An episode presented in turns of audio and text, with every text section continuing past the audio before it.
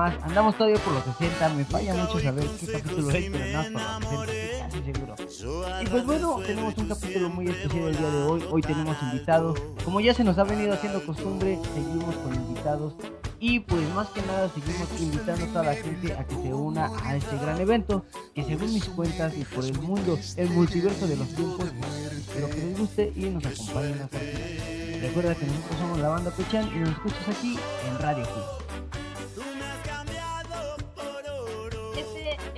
Gracias a Ready Motos, accesorios y alarma para tu moto.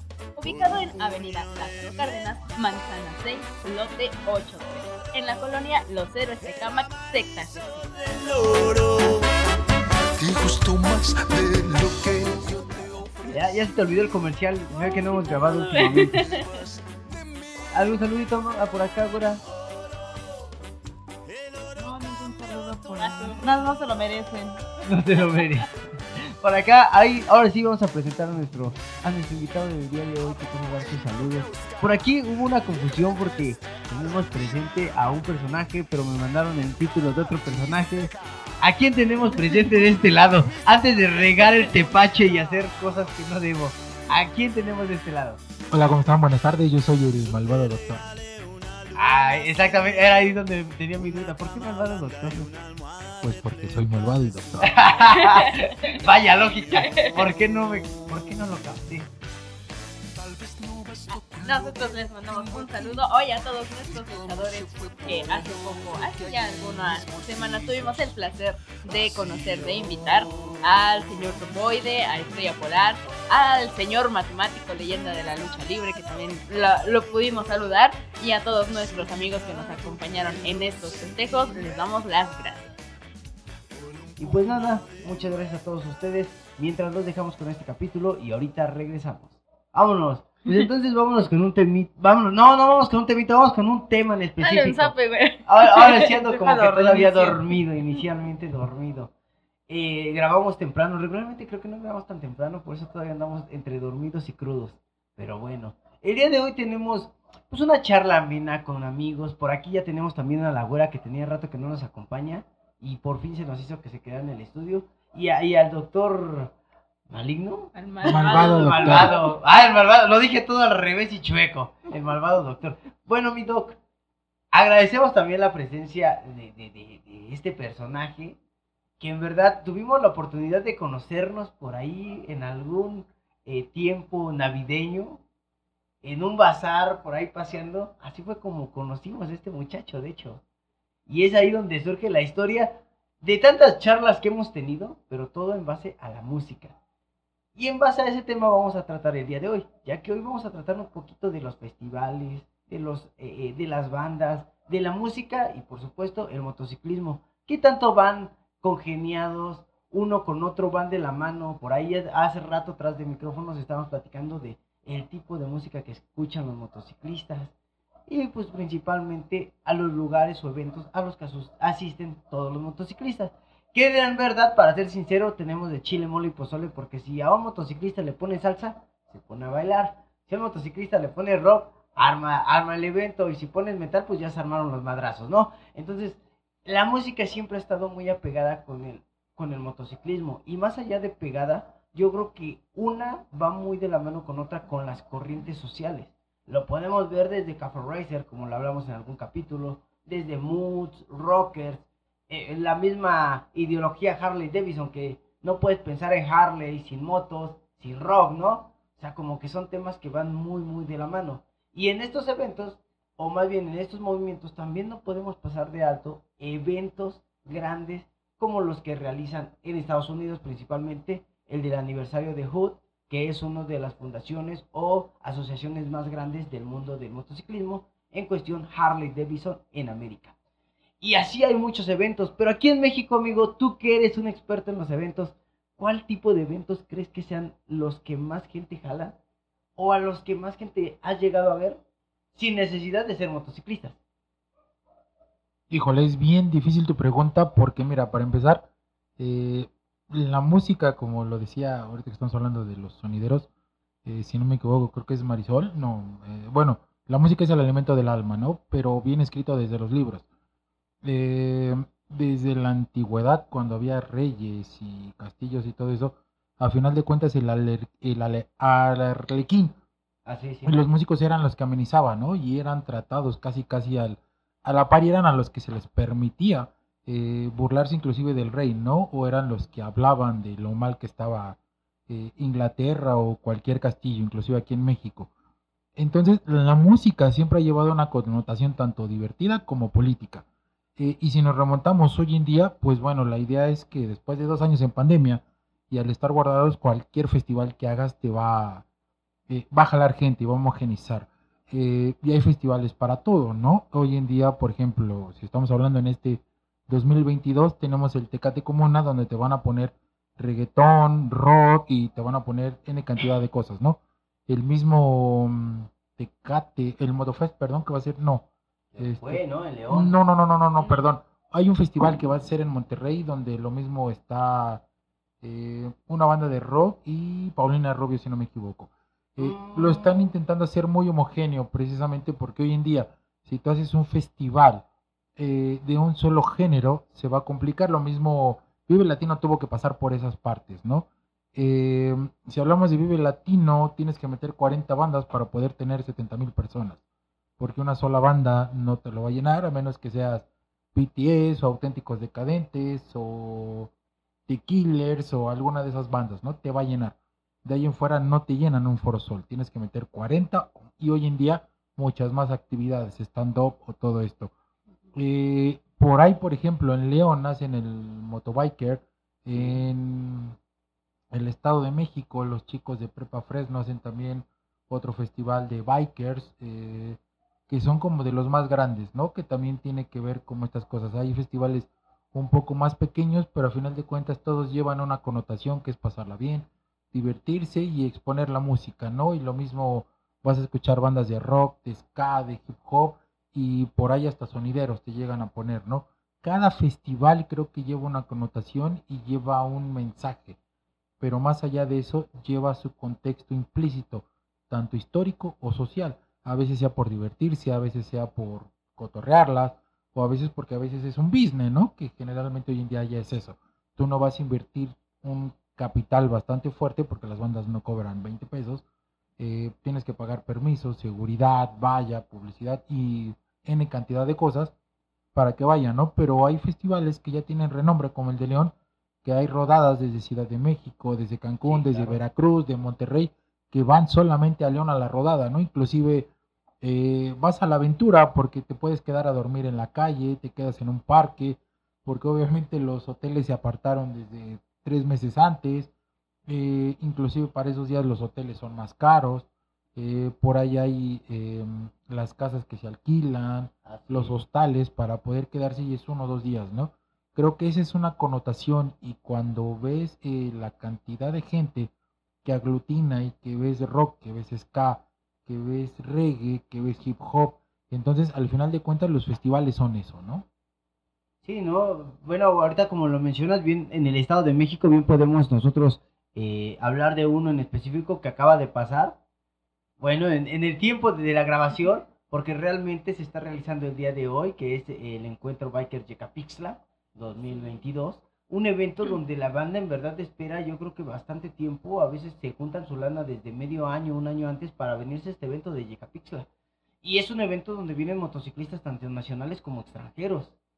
Y dices, a la madre, ¿cómo es posible que tanta gente venga?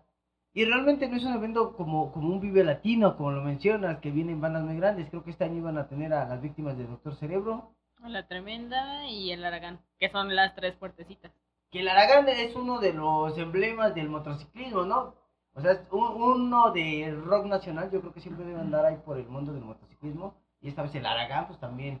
Yo creo que un evento de motociclismo sin un Aragán, sin un Ideal Roll, sin un Banda Bostic, sin un Hassel, eh, sin un Tri, pues como que le quita esa parte de llamativa para el motociclismo. En su tiempo Charlie Montana en paz descanse. Descanse en paz el buen Charlie Montana, que también era, era muy amante de las motos, ese, creo que todos, porque de hecho este... eh, Por ejemplo, este Toño Lira Toño Lira está enchalecado también. Es fantasma biker, es ese compa.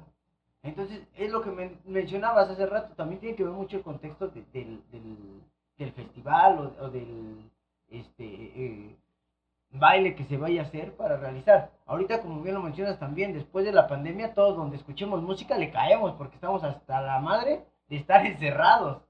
O sea, es una realidad, ya estamos cansados de estar encerrados y buscamos cualquier pretexto para salir. El problema es que también, como que la economía no está como que muy estable como para salir a tantos eventos. Sí nos ha pegado mucho la economía en el lado del motociclismo, pues sí, no todos estuvimos generando buena lana, entonces arreglar las motos para salir, armar el equipo para salir, juntarte tu lanito para ir, pues sí, sí no entra a veces dentro de los presupuestos y tenemos que ir a, a- como que ajustando el cinturón para ir solamente a uno o dos eventos grandes en el año. Sí, no, pero esa es otra, porque, por ejemplo, en, en los eventos que se han hecho, como que ya está, tienen, no sé si sea coincidencia o no, o qué onda, pero ya está como que están planificados para que por lo menos sea uno, un evento grande en cada mes, o sea, que no se empalmen dos eventos como que grandes en entre semana o cada 15 días, porque pues no estamos como para andar gastando cada 15 días en una rodadita que pues no sale tan vara. Entonces, ahorita, en- eh, al día de hoy que estamos grabando, está el de Yecapixtla. Para el otro mes está el otro evento grande que es en Teotihuacán. Y así se van. El mes pasado fue la motofiesta de León. Entonces, no se están como que empalmando ¿Cuándo es de... el de Teotihuacán? 15 de mayo. 15 de mayo, es cierto, también les hacemos la invitación ahí para nuestros grandes amigos de 1200 centímetros cúbicos que organizan el evento en Teotihuacán. Los boletos se están acabando, creo que ya no había muchos, así que pongas al tiro. Y si ya tienes boleto, ahí nos mandan fotos del festival de eh, 1200 centímetros cúbicos que se va a hacer en Teotihuacán. Va a estar muy bueno. Ajá, pero, o sea, es, es justo eso, que ya no van como que tan seguiditos. Ya es uno y te esperas un ratito y sale otro y te esperas un ratito y sale otro. Porque quizá antes de la pandemia sí podíamos eh, ir como que cada fin, de hecho era el plan como que del podcast, salir cada fin de semana a un lugar distinto a, a grabar, a conocer y a difundir y todo eso, ¿no? Después de la pandemia es como de, júntate todo el mes tu lanita para poder salir, te vas hasta el evento y otra vez te aguantas todo el mes para poder salir y así te la vas llevando. Y a eso a veces, porque a veces es de ahora me toca a mí, el próximo pues no tengo, pues manda otro cabrón, ¿no? Le hacemos cooperachi que se vaya a cubrir el evento, porque si hemos estado por esa cuestión, la economía, por más que uno quiera salir a eventos o apoyar este tipo de eventos, yo creo que la economía no está tan, tan chida. Pero aún así la banda le sigue aportando sabroso al mundo de la música, ni siquiera hace rato estábamos hablando de- del concierto de The Killer, le cayeron un chingo de gente. Sí, es que mira, perdón, eh, a lo mejor me salgo, pero acaban de tocar dos puntos bien importantes. Una es la economía, la recesión, y otra es la música, que al final de cuentas eh, parece que están separadas, pero están juntas. Y más allá ahorita, ustedes dentro del mundo del motociclismo están hablando de festivales independientes, pero al final son festivales que ya llevan más de cinco años trabajándose Sí. y llevan entonces son gente que empezaron como un colectivo haciendo un festival cultural y fue creciendo porque la gente que fue va a una experiencia de vida. Es lo que te venden ese tipo de festivales. Los festivales grandes como CESA, que te mete eventos y eventos y eventos y tiene todos los foros que hoy en día los wannabe le llaman PNU, eh, al final del día ellos son los líderes de esto y son los que tienen la cartera amplia. Entonces ellos tienen la cartera porque dos años no pudieron gastar su dinero en generar y las bandas vienen a esta parte. En la cuestión económica, realmente la manera de activar la economía es gastando. Cuando alguien piensa que vas a guardar tu dinero y que en ese momento eh, guardando tu dinero vas a tener dinero, no, no es la realidad. Mientras tú salgas de tu colonia y le compres al de la tienda, le compres al que vende gorditas, al que vende chicharrón, al que vende quesadillas, vas a estar generando la economía y eso te va a permitir activar. Pero sin en cambio, eh, estás hablando hoy en día de, también de la cartera. Esto, la realidad es que el problema de la economía mundial, por lo menos vamos a seguir sufriendo hasta el 2024, porque hoy en día los gobiernos internacionales, y pasa por el de México, están ejerciendo el ejercicio fiscal, válgase la redundancia, del 2020 porque los ejercicios fiscales van dos años atrasados, porque no puedes cortar.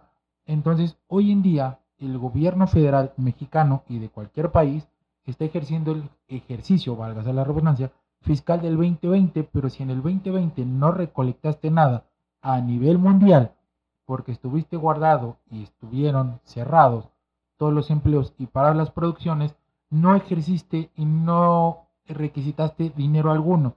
Entonces, en el 2022, que es cuando ejerces tu dinero del 2020, no hay ejercicio fiscal que puedas egresar.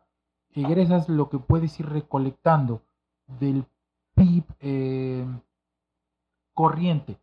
Entonces, eso pasa a nivel mundial. Por eso es que la economía, los especialistas te dicen, hay una recesión, pero no te dicen el por qué es la recesión. Lo único, y te dicen, hay que ahorrar, y los más eh, ricos te dicen, hay que ahorrar, hay que, hay que juntar, pero en la pobreza real, los que vivimos al día al día el hambre, los que salen a la calle, pues vas al día y vas comiendo quesadillas o pan al día y entonces te sube la harina, eso hace que, que te suba el pan, pero al final del día hoy dices, oye, ¿qué hago? ¿Voy y me voy a un festival o voy y, y como? Y la realidad es que todo el mundo se va por comida, ¿no? Sí, claro. Los festivales dices, no, no, no ejerzo. Entonces, hoy en día, por eso es que ya no es que se pongan de acuerdo, es tú vas viendo qué ejerces o contra quién chocas. Los festivales, por ejemplo, te apuesto que ningún festival de motobikers se hace en marzo, porque sabes que chocas con Vive Latino y entonces todo el mundo se va a un Vive Latino. Sí, Y claro. entonces un mes antes de Vive Latino, que es todo febrero, no hay festivales grandes y en marzo es Vive Latino y en abril hay algún por ahí festival que pueda chocar, eh, que sea mediano, no te hace grande.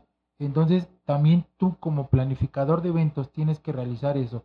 Y más hoy en día que vas compitiendo contra la economía y contra los festivales. Entonces hoy en día es, yo tengo dinero, ejerzo un capital para realizar un evento, pero de ahí en fuera tienes que jugar también con todos esos panoramas. Sí, no, pero también es importante, como bien lo mencionas, el salir y gastar. Porque si queremos economía, no es ahorrar, es gastar. Si queremos ayudar a que pues, obviamente la gente que vende sus productos tenga para invertir en productos, hay que, tienen que vender, nosotros tenemos que comprar. Algo que teníamos, eh, algo con lo que salimos en el estandarte del motociclismo, ahora que se abrió la, la, la, eh, la pandemia, el semáforo que ya nos empezaron a dejar salir a los motociclistas, puede, vayan y consuman local, vayan y compren a las personas, vayan y, gasten dinero, porque solamente de esa manera puedes ayudar a un, a Tepoztlán que estuvo cerrado pues dos años, ¿no? A, a un este, a un Hidalgo, a un Puebla, que hubo mucha recesión y no generaron, toda, mucha economía estuvo parada. Entonces hay que darle movimiento. Los festivales ayudan muchas veces en esto, a que la gente cercana pues genere economía. No, obviamente que el festival principalmente al quien le vas a, pegar o quien le vas a dar es a, a los organizadores, a los que están allá adentro. Pero tan siquiera la rodada de aquí al lugar del evento, mínimo haces una parada si es cerca para desayunar. Y mínimo ya le generaste una economía a la señora de las quesadillas, como bien lo menciona, o a la de los tamales, como siempre le hacemos la banda pechano, que siempre nos paramos a desayunar y nos atascamos de un buen desayuno. Pero al final de cuentas es ayudar, salimos, conocemos, ayudamos a la economía y de esa manera salimos a también a brindar eh, esa parte. Pero también sí es muy cierto que todos dicen, ah, es que todo se le va a los ricos, como bien lo mencionas, a los que invierten en este tipo de festivales.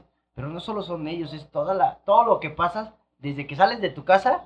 En la esquina ya compraste un chesco para aguantar el camino, a medio camino una caguama, porque ya hace calor. Y luego, tú, como, o como diría el diablo, saludos para ella al buen diablo El de, diablo. De Temur. Temo. Temop, te faltan como tres caguamas de camino para llegar. Entonces, pues todavía tienes que comprar esas de las tienditas. Ya generaste economía. La distancia lo mide en whiskies o en caguamas. Así es, es la nueva medida, ya la vamos a fomentar aquí en México. Estamos a tres caguamas de llegar a tu casa, carnal. Muy buena. Pero bueno, esa es una parte que hablábamos, donde, eh, ¿qué tan eh, importantes son los festivales para el lugar donde se realizan? No tanto, sabemos que principalmente pues, es para los organizadores, pero para la gente, ¿qué tanto les ayuda a que llegue fluidez? Yecapixtla le urgía un evento, porque pobrecito, se... ¿de qué vive Yecapixtla si no es de la venta de cecina y carne? Era lo que debo decir. Sí. De Ah, vender de cecina, de comer esos taquitos de cecina. Exactamente, ¿no? Pero ¿cuánto de gente en este tipo, dos años sin venta? Sí, Y de hecho a nosotros nos tocó hace dos años que fuimos a- al evento que al final no se hizo, que este, que fuimos y, o sea, no hubo ni bandas ni nada, pero todos los motociclistas le cayeron, porque como bien dices, ¿no? Hay muchos que ya desde antes ya tienen contemplado que los gastos, que viven en Veracruz y se hacen tres días, cuatro para llegar, entonces ya estando a mitad de camino no es de, pues regrésate porque ya no van a tocar, ¿no? Terminas de llegar. Y sí se vio que en cada esquina había puestitos de cecina, de tacos, de, lo, de, de carnita, ¿no? De todo lo que encuentras en Yeca. Y al siguiente año, donde ya no, o sea, de plano anunciaron por pandemia, se cancela el encuentro biker, todo Yecapixtla estaba así como de, ¿y ahora qué hacemos? Porque de hecho hicieron un, o trataban de hacer un evento, no sé si se hizo, con un pueblito al lado de Yecapixtla, que era de vamos a tal balneario, a tal lugar, ahí va a haber tal evento y tal banda y tal, tal, tal, porque pues están muertos.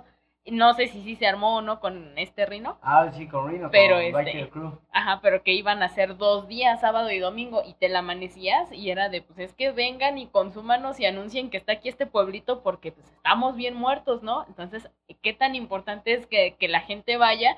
Y aún así, aunque estés en el mero evento, te sales y compras este, tus cigarros, tu chela, tu torta en la tiendita de la esquina, ¿no? Y ya te llevas el souvenir que para el hermano, para el primo, lo que sea y generas ese, ese movimiento y esa economía. Pero sí salió todo el pueblo a pedir ayuda de vénganos a comprar y hagan, hagan bulla porque no tenemos nada.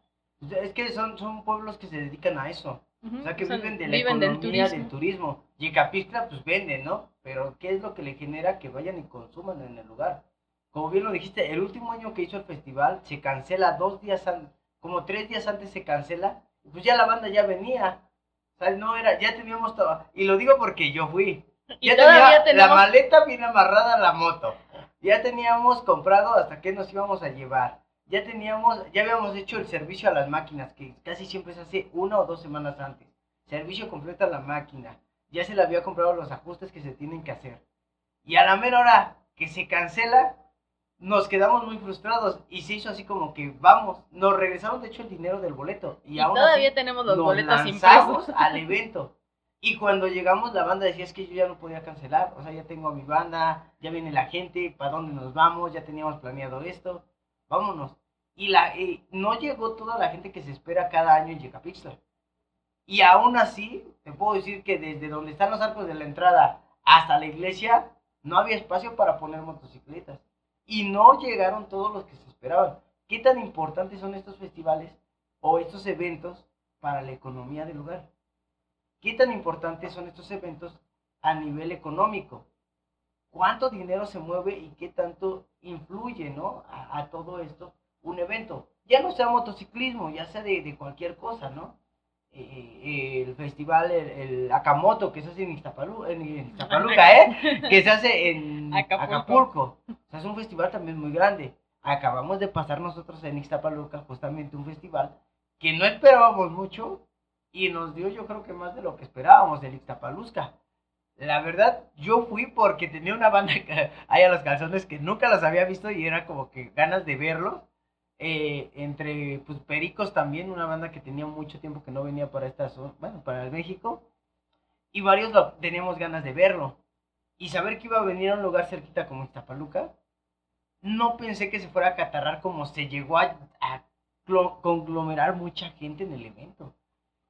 Y era un evento que pues, yo no pensé que todavía la- el ska tuviera tanto, tanto punch como, no sé, en, en el 98, 2000, ¿no? Que creo que fue en las épocas donde más floreció. Híjole, mira, eh, es que sigues tocando varios puntos y son puntos a, a tocar. Eh, tocas el Festival de Iztapalusca. Eh, personalmente creo que los organizadores se esperaban tanta gente. Eh, el primer punto que tocas es, ¿qué tan, o la pregunta que generas es, ¿qué tanto le conviene a la gente de los alrededores un festival así? Bueno, simplemente vamos a verlo.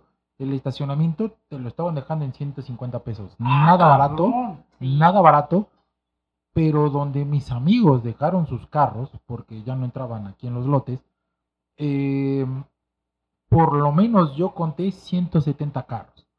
Eh, a los, eh, al ladito de la gasolinera y esa parte, porque los pusieron arriba de los maizales. Sí, Y al final del día, el meter el carro arriba de un maizal le haces el paro a la tierra porque la remueves. los que llegaron y vendieron pulque, el de las nieves, los que llegaron y vendieron los discos, que hicieron su inversión. eh, al final de cuentas eso genera la economía, la activas.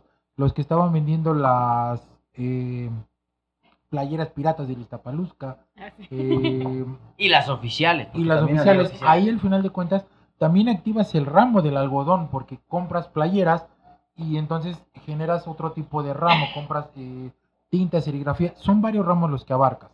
Entonces, al final de cuentas, festivales, ya sean chicos o grandes, eh, de la música que sea, activas la economía de diversas ramas. Y eso es importante para cualquier nación. Eh, y el otro punto que tocabas, que era... eh, se me fue ahorita. ¿Cuál, cuál de todos? El de. El de los. La, la, la cantidad de gente que llega a este tipo de eventos, que todavía Es- sigue. Exacto, que todavía sigue generando masas, ¿no? Mm, Mira, dos, dos puntos. Hablabas del ska, perdón, se me fue. Eh, el primero, el hacer un es, es mucho más fácil de Ciudad de México, Hidalgo o algunas entidades del norte de la ciudad eh, de México venir a Iztapaluca que llegar a Texcoco. Creo que por eso hay mucha gente que nunca ha ido a un Skatex, pero vino a Iztapalusca, más allá de las bandas. Esa es, esa es una de las primeras razones. La otra, y ya recordé lo que decías, que tú pensabas que el ska está muerto. Mira, el- ahí sí me tocas en todos los puntos. El ska nace en los 60, 50, pero si ha vivido tantos años es porque el ska siempre tiene algo que contar. El ska te puede hablar de amor, te habla de resistencia, te habla de convalecencia, no te va a decir como una canción de, de emo, eh, de ay, sí, todos estamos tristes, vamos a suicidarnos, o una canción de reggaetón de mueve el culo, mami, muévelo. El ska nunca te va a decir eso. El ska es contestatario, el ska es beligerante, el ska es, te puede hablar canciones de amor como inspector, que hace ocho días eh, para eh, fechas de, podcast, el 23 de abril en el Pepsi Center había más de 7 mil personas pagando un boleto de 400 pesos solo por ver Inspector. Eh, porque obviamente aunque Inspector es una de las bandas mainstream, tanto del ska como del pop o rock nacional, tener 7 mil personas dentro del Pepsi Center para ver a una sola banda es porque es el mainstream. Entonces el ska siempre va a tener algo que contar, siempre va a ser beligerante. Hay otra cosa, eh, por ejemplo en el Monumento a la Revolución, para la convocatoria que hicieron de esto de Morena, eh, la revocación de mandato, había casi 30 mil personas en un evento grande. Eso quiere decir que el ska está vivo, el ska está activo, el ska está de lucha. Pero también te marca otra cosa, el ska es pobre. ¿Por qué? Porque si realmente tú estuvieras haciendo una escena o existiera un movimiento real, hoy en día, en el 2022, si haces 10 eventos, 30 eventos en las periferias de la Ciudad de México, porque el evento fue en el Monumento a la Revolución, es decir, si tú haces un evento en Iztapaluca, salvo el Iztapalusca, en Naucalpan, en Ecatepec, en Coajimalpa, si haces 30 eventos de a mil personas, eso quiere decir que hay una verdadera escena del ska actual hoy en día. Porque sí la hay, porque hay bandas que te, hay discos, hay bandas, hay eventos. Eh, las reproducciones de Spotify, simplemente Inspector, tiene más de 3 millones de oyentes mensuales. Rastlán tiene más de 30 mil oyentes eh, mensuales. Hay, hay una gran actividad dentro del ska, pero no hay dinero. Esa es una, esa es una variante. El ska nunca no ha estado muerto, ha cambiado, no es lo mismo el ska tradicional de Jamaica con Scata Lives, con Two Hivers, con Tony Tribe, al ska de Inglaterra de los 70s, del Two-Tone, de Madness, de The English Beat, de Specials, eh, el ska Tree Wave de Estados Unidos, eh, cuando la primera banda es de Toaster, la primera banda en hacer o hacer fue la New York Ska Jazz Ensemble, y de ahí hoy hay bandas de ska tan grandes en Brasil, Japón, Tokio, eh, China, Rusia, hace 20 días acaba de venir Ruskaya de Rusia, donde había más de mil personas en el circo volador solamente a verlos. Un día después del Iztapalusca, donde había 30 mil personas, eso te habla de que hay una escena muy grande del ska. No está muerta, simplemente no solo yo, que tengo más de 42 años y más de 25 escuchando ska, eh, sino muchísimas más personas eh, que día con día activan y mueven el ska y hay más discos y no solo pasando por Panteón Rococó, Inspector, ojo, son bandas muy grandes, pero hay muchas más bandas que hoy en día, inclusive aquí en Iztapaluca hay bandas de muy buena calidad musical que no son tan reconocidas, eh, como por ejemplo los Ayotlans y hay otras bandas que no son tan buenas, que sufren el, el flujo de la música, ¿no? Por ejemplo, en Iztapaluca había una banda que se llamaba Escalones, que eran muy malos, pero ¿Qué tenían... qué pasó? ¿Qué pasó? Perdón, perdón, perdón, hay que, hay que ser honesto, perdón. Eran muy malos, malos ejecutantes, pero tenían las ganas. Eh, realizaban eventos dentro del municipio, Sí. pero al final del día estaban dentro de la escena ska. Entonces, eso quiere decir que el ska siempre ha estado vigente. Y pasa el flujo del tiempo. Los escalones hoy en día no están tocando porque no están vigentes.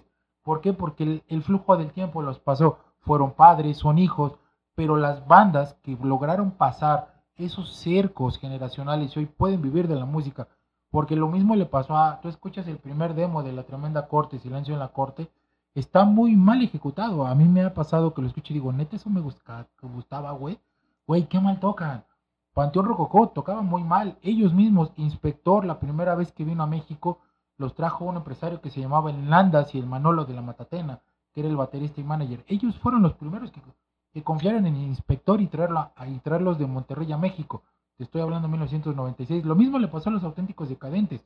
La primera vez en el 95 que vinieron a México en Toreo de Cuatro Caminos, bueno, en un foro por ahí, solamente éramos 20 personas viéndolas y, to- y tocaron con la tremenda corte y era la tremenda corte viendo a los auténticos decadentes y los auténticos decadentes viendo a la tremenda corte. Y, los auténticos decadentes ya tenían muchos años, ya habían sacado el Mi Vida Loca, ya eran un boom en Argentina, pero en México todavía no lo eran. Pero eso es, y venían, tocando ska, venían todavía ejecutando el disco de Scabio, lo que era, lo que era ska, el, el cualquiera puede cantar, en lugar de las canciones ahora que ya son eh, Jatorra y todo lo demás, ¿no? Ojo, no estoy diciendo que sean malos los decadentes, pero hoy en día en Iztapalusca, bueno, hace un mes, los estabas, estaban tocando frente a 30 mil personas a las 3 de la mañana, pero Sí. para que pudieran hacer eso, les tuvo que costar más de 25 años. Para que llenaran un foro sol con 70 mil personas, les costó 25 años. Eso es que quiere decir que como músico tienes que trabajar, tienes que actuar, tienes que ejecutar, tienes que ensayar, tienes que estudiar música para poder pasar. Por eso es que el ska es vigente, porque ellos se supieron permear dentro del ska, manejarse en el ska, apoyarse de las bandas de ska y poder salir. Creo que ya nos pasamos de 20 minutos. No, no te preocupes. Esto, esto es editable, tú no te preocupes. No te preocupes. Entonces, es esa parte, ¿no? No, sí, te digo, yo, yo, yo, yo, en, en mi, en mi mundo, por decirlo así, yo conozco y me gusta mucho la el, esca- el mundo de la araña, el maravilloso mundo de la araña. Eh, eh, veía que la gente como que sea...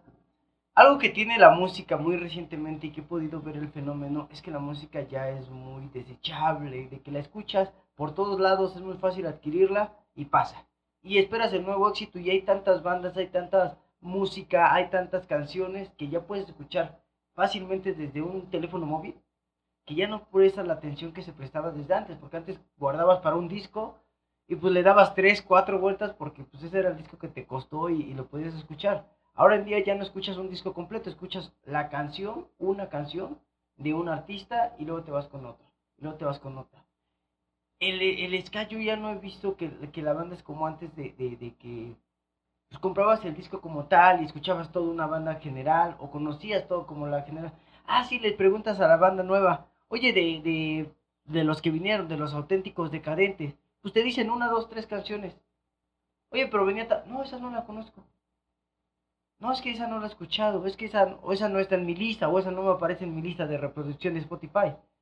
Porque regularmente Spotify pues te brinca a las más escuchadas, no te deja un álbum completo a menos que tú lo pidas, ¿no? Pero realmente yo, yo no me hacía la idea de que hubiera tanta banda todavía y chavitos, porque vi de todas las edades. No es como ir a un festival de motociclismo de, de la banda Bostic, de- del buen Alex Lora, que casi todos los ves como que pues, al par, ¿no? Y ahorita ver una- un festival de ska donde veías chavitos, niños, adultos, eh, personas de todas las edades muy genéricamente, no veías a puros güeyes como que de ska, veías gente común, por ahí andaba un güey en botas, ¿no? Entonces decía, ah, qué chido, no manches, que toda la banda en general no necesitas como que frascarte en un modelo, en un estilo, eh, Un en, una- estándar. en un estándar, como para poder ir a festivales a escuchar música. Mira, la música es heterogénea, al final de cuentas. Estábamos hablando al principio de hoy los festivales, cómo la, el mainstream ha cambiado para poder eh, intercambiar. Y el ska, al final de cuentas, hoy en día, eh, si estamos hablando de Iztapalusca, hubo tres generaciones que estaban ahí conjugadas. Ya había nietos, hijos y abuelos.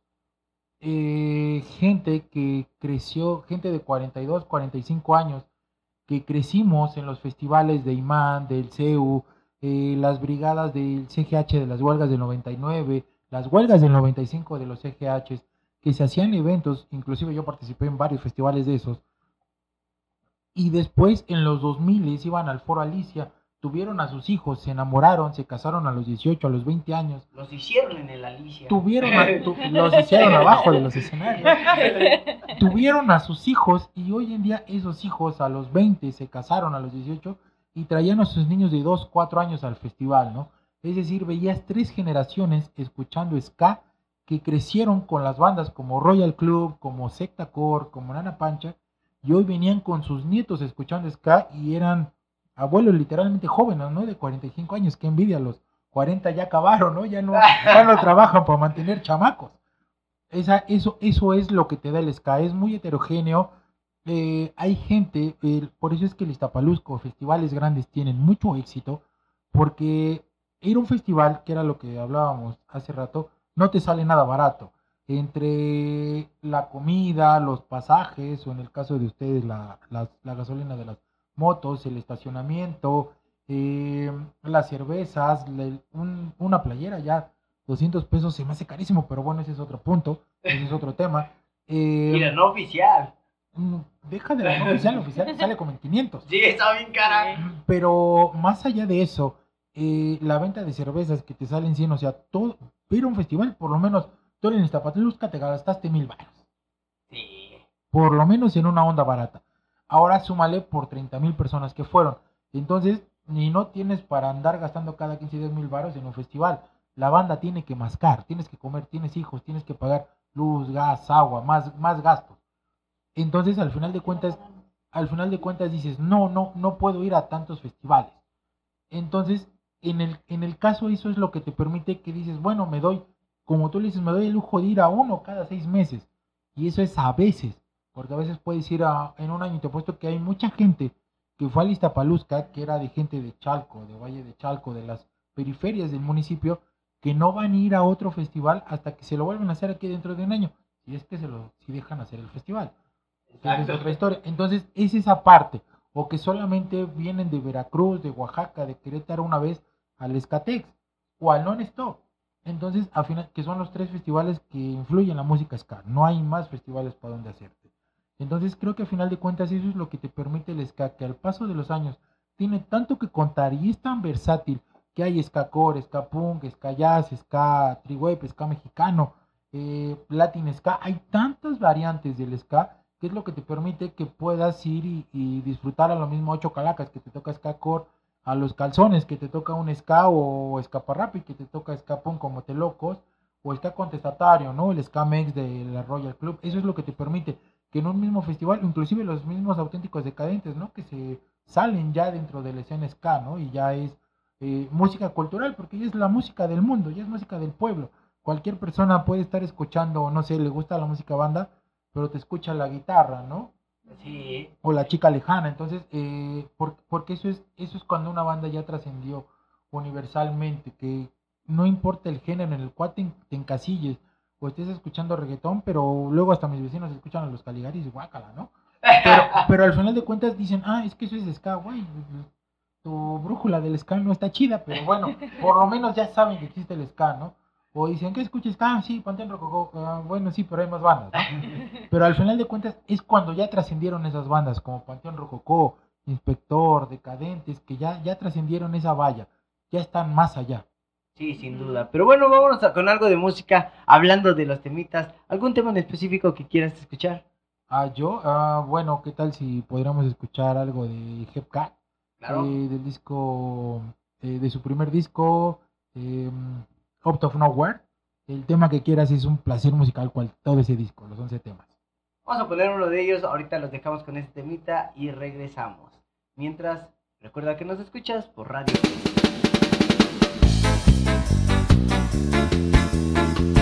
Well, hello there, Constable. How's your wife doing today?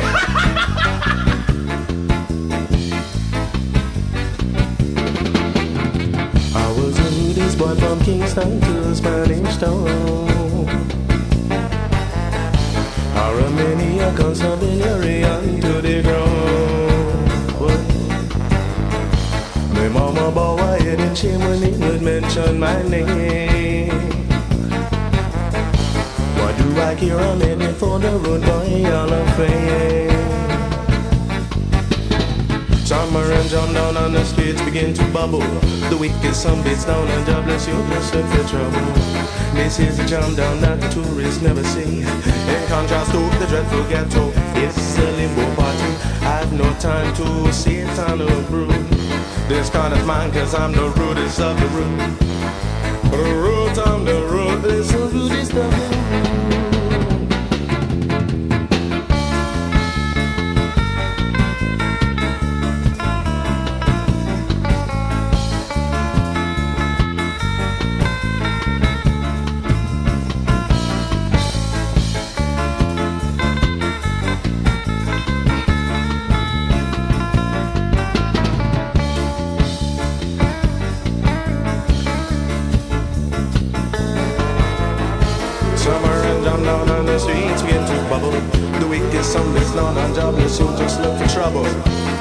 Is a jam down that the tourists never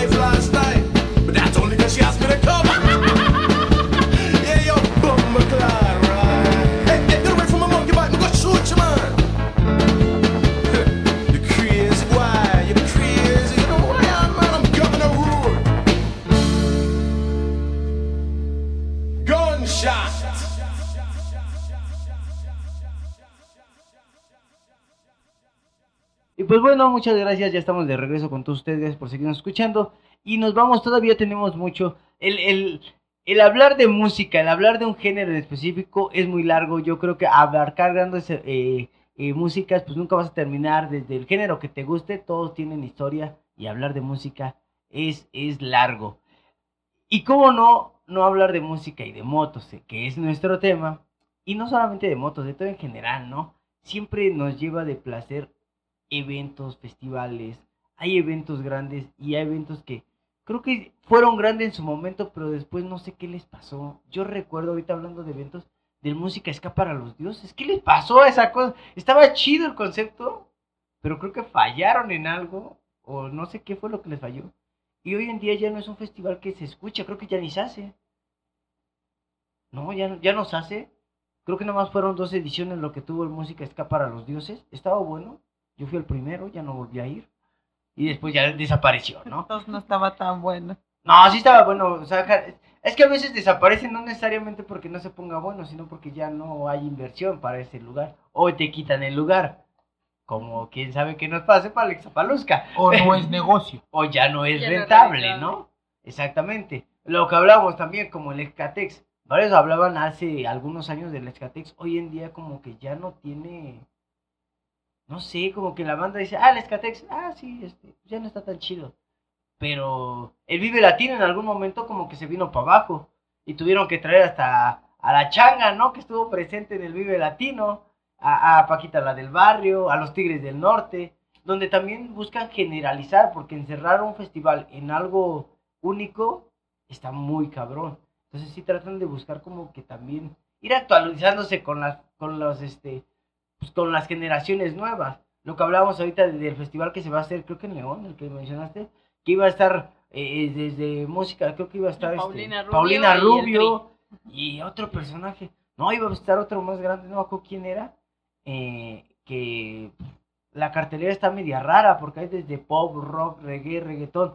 Ya está ahí un reggaetonero por ahí, entonces así como que está raro ya la cartelera, pero como que buscan hacerla más, eh, ¿cómo se diría? Abierta, ¿no? Por acá tenemos a la güera que también fue a Listapaluzca y estaba cansadísima, pero se esperó hasta el último, hasta la última canción. Y ya no, ya no podíamos con nuestros pies, para ser sinceros, pero al final de cuentas, ella se quedó. ¿Y qué fue lo que, lo que hizo que llegaras hasta allá? Pues yo creo que el salir de casa después de dos años y salir de Iztapaluzca toda empolvada como cadáver de la tumba. Porque sí, ¿eh? estuvo. Hubo, hubo más de 30 mil personas. Todas empanizadas salieron. No hubo una que no saliera empanizada. Casi muero en el slam. La, la rescatamos del slam. Sin querer se fue a meter ahí al slam y ya tuve que ir a rescatarla. Ya la estaban apachurrando. E- Es que nosotros, por mera casualidad o no sé por qué, cuando tocó Root Boys, quedamos en mero enfrente del escenario. Entonces, justo empiezan a, a tocar los Root Boys y pues se arma todo el slam en mero enfrente y todo es como de, oh Dios, ¿cómo llegamos hasta acá? Pero es que con el polvo que se levantó en el slam, no podías ni respirar, ni ver, ni sentir, ni nada. Hasta que llegó el araña por atrás y me dice, vámonos, güera, vámonos. y que me saca jalando. De a paramédico, de, cargue rescate. Y ya. La rescatamos. Me encantó, la verdad. sin- sin- ¿Rescatarme? Aparte de rescatarte. Yo, yo, he ido- yo he ido a los bailes de ahí, pues bueno, con la banda cuando tocan pues, los de los de la feria de, Ixtapaluca, algún festivalillo que hacen por ahí. No recuerdo haber visto tan hasta la madre, ¿eh? no recuerdo haber visto tan hasta la madre ese lugar como en el Ixtapaluca. Me saqué de onda cuando... ¿Quién estaba? Pues los auténticos.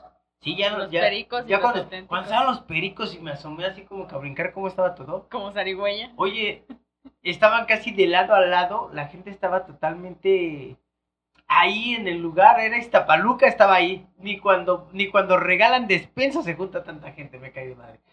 Y estaba chido, o sea, a mí, a mí en lo particular, que soy de Ixtapaluca, ver un evento así, con tanta gente, decías, ah, no mames, qué chido. Y luego, a mí que me gusta el ska, ver tanta gente decía, qué chido que se haya logrado esto qué chido que, que se haya visto que, que, que la banda quiere salir, que se hagan festivales de este tipo y de, de esta magnitud. Eso, eso a mí me, me dijo que, qué chido, al final de cuentas me, me llamó mucho la atención. Y dije, no, vive latino, me la pelas. Este, el, el de León, ¿cómo se llama? El... La motofiesta. El Motofies también, ¿no? Así como que me. Digo, no, la verdad, no, no las pela. Pero pues se sintió bien chido, la verdad. Porque yo nunca he ido al de León, la verdad. Yo nunca he ido al León. Dije, es como ir para allá, pero más cerca de mi pueblo. Pasa regado a bendito Iztapaluca, ¿no? No, pero también, por ejemplo, muchas ahorita, y creo que es un punto que, que platicábamos antes, no ahorita en, en micrófono, sino afuera de, que este ya va a haber mucha gente que se va a esperar a que hagan un evento similar. En lugar, digo, a mí mi boleto me costó 220 varos, entonces prefiero pagar esos 200 pesos para ver a más de 10 bandas juntas que pagar unos 400, 500 mil pesos por ver a una sola banda. Aunque vengan aquí en Ixtapaluca, aunque tenga que ir al auditorio, a la arena, o X o Y. Y entonces, sí está chido que se hagan, sí está bien padre que se junten todos, porque al final, como que toda la bandita nos unimos por esa misma pasión de, de ir a disfrutar un toquín.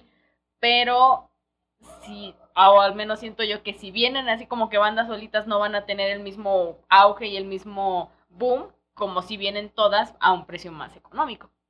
Sí, no, yo siento que también parte de lo que fue el éxito fue el precio. Mira, qué bueno que está grabado y no es por ustedes, porque precisamente lo que acaba de decir Siri es lo que yo critico de los festivales. ¿Por qué? Porque ella acaba de decir, prefiero ver más de 10 bandas, que ahorita que estoy viendo el cartel son 2, 4, 6, 8, 10, 12, 14, 16. Ajá. 16 bandas que las internacionales son de primer nivel y headliners. Y todas las nacionales, hasta los extraterrestres, son headliners. Que para la gente que no sepa qué es headliner, es una cabeza de cartel y abajo las chiquitas. Es decir, las headliners son las que cobran, las chiquitas son las que van por los chescos o pagan o venden boletos por ir. Entonces, ella dijo, prefiero pagar 220. Y no es contra ti, aclaro. Una disculpa si pareciera Es contra ese pensamiento nomás. es contra la realidad. Y prefiero pagar 220 pesos. Y entonces, por eso es el éxito del festival. Y por eso vino gente de Puebla, de Tlaxcala, de Querétaro, de Pachuca, de Hidalgo, eh, había vi tres de Veracruz y vino gente de Coajimalpa, de cualquier parte de Ciudad de México y de municipios del Estado de México. Porque si tú hoy en día, inclusive eh, para fechas actuales, la gente que nos está escuchando, hoy es eh, 1 de mayo eh, y va a pasar por ahí del 30 de mayo este programa, pero dentro de hoy en 8, en la realidad de nosotros, el 7 de mayo va a tocar la Royal Club solitos en un lugar en Iztapalapa. Y el boleto cuesta 200 pesos. Yo auguro que van a ir 40 personas. ¿Por qué? Porque esa es la realidad de la pobreza de México. Y pido disculpas si pareciera que, al- que aluzco. Porque la gente se va a esperar. Porque va a decir, oye, no me chingues, perdón por la palabra. Porque la gente es así. Porque va a decir, oye, es que para qué voy a ver a los de abajo y a la nana pancha y pago 100 pesos. Si los vi gratis en Revolución, me espero a que estén gratis. Sí. Porque es la gente. Y lo que dice Siri, perdón por quitarte la palabra. Y lo que dice Siri es, me espero a ver 20 bandas y pagar 200 varos a pagar por la Royal Club 200 pesos. O por la mascatesta 100 pesos. Entonces, eso es lo que hace que la escena, ya no solo del ska, sino en las demás, en el rock, porque eso también pasa. Hoy en día en el Rodeo Texcoco está el quinto festival de, rock que no recuerdo cómo se llama, que era el que antes hacían en Tlalnepantla, eh, y tocan como 70 bandas, como por 200 pesos igual, y dicen, mejor me espero ese tipo de festivales a ver a Liran Roll por 250 pesos. Obviamente quienes realmente paguen esos 250 pesos por ver a Liran Roll van a ser los verdaderos fans from hell. Entonces, realmente esa situación, y a, eh, que está diciendo Siri, que no lo dices tú, lo dice muchísima gente en todo el país. En la realidad, por ejemplo, en Puebla va a tocar el Pánico Latino y otras 10 bandas que, perdón, no valen la pena, por 250 y 350 pesos el día del evento. Dices, güey, no mames, si en Iztapaluca yo fui y de, pagué de boleto de camión 200 pesos y pagué 250 o 270 por el boleto y vi a bandas bien mamalonas durante 16, años, 16 horas de música, no esperes que en Puebla yo pague 350 por ver al Pánico Latino. Perdón, pero guardando las referencias. Entonces, esa es la realidad de la música hoy en día, que se ha venido generando. Entonces, perdón que yo le diga, festivales como el Iztapalusca sí generan, sí hacen que realmente haya una escena para la música, pero también vamos a ser honestos, son bandas que ya tocan todos los días y tocan en el Skatex, y como lo dije, porque son o los amigos del manager, y perdón, los managers son amigos del organizador o los músicos son amigos del organizador, pero bandas simplemente de Iztapaluca no van a tener la oportunidad de tocar en un festival así porque no son amigos de nadie. Entonces, claro. esa es la realidad de la música actual hoy en día. Y no, lo que decías también, si una banda quiere tener un espacio en un escenario, tienes que o vender boletos o caerle con tu mochada. De lo contrario, pues no. Y hasta eso te toca ser de las, de las bandas de apertura de eventos, ¿no? De las que todavía no tienen gente. Las teloneras. Las taloneras, como bien se, se conocen. Pero eso, las bandas tienen que proporcionar esa, ese- esa economía para que les den el espacio. Tienen que comprar su espacio, ¿no? Al final de cuentas. Y pues es triste porque también, retomando un poquito a las bandas de hace rato que hablábamos, las emergentes, hay bandas con muy buena calidad, pero que nunca han podido despegar porque pues, no tienen el espacio, no tienen la oportunidad de tocar, no tienen la oportunidad de, ir más allá. eh, o tienen que tener dinero tanto para moverse como para pagar su espacio, como para ir a participar en el evento y al final de cuentas les dan la peor o el peor horario para que nadie los vea. Y esa es parte que también mata a las bandas buenas que van emergiendo. Por aquí tuvimos también eh, a los eh, Rotten Boys, ¿no? Con los que estuvimos platicando. Y nos platicaban también su historia de, de todo lo que han hecho. Y que al final de cuentas son personas comunes que trabajan fuera de este ambiente. Pues tienen un horario de trabajo, trabajan en, en lugares comunes. Y en la música es más un hobby, porque económicamente o vivir de la música, ellos, ellos no podrían o no está dentro de su mente el llegar a eso, ya que pues sí, llegar a ser un inspector, llegar a ser alguien así, son muchos, muchos, muchos años todavía. Y güey, eso es lo que no tenemos. Hay muchos de los festivales hay mucha diferencia entre un festival biker y un festival abierto, un festival musical.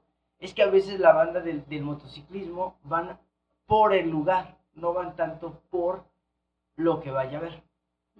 Es lo que Es una gran diferencia y al punto que queríamos llegar en parte de la diferencia entre los festivales biker de motociclismo a los festivales de música, a los festivales culturales. Cambia muchísimo esta, ese concepto al final de cuentas porque el motociclista va al lugar. Va, Y es que a veces no tanto al lugar, o sea, de la bandita que viene de Veracruz, de Puebla y todo, que viene ahorita a Yecapixtla, sí, digo, por poner el ejemplo ahorita, sí viene a Yecapixtla porque hoy es el evento, no sé qué, pero viene más por la experiencia de rodar con tu bandita, de, de llegar al punto y encontrarte con más como tú, de, güey, vienes desde bien lejos y te echaste toda la rodada de, si quieres tú, tres días para llegar hasta acá. Y digo, nada más por contratiempos de, de la moto y demás, el boleto estaba en 130 varos, 130, 150.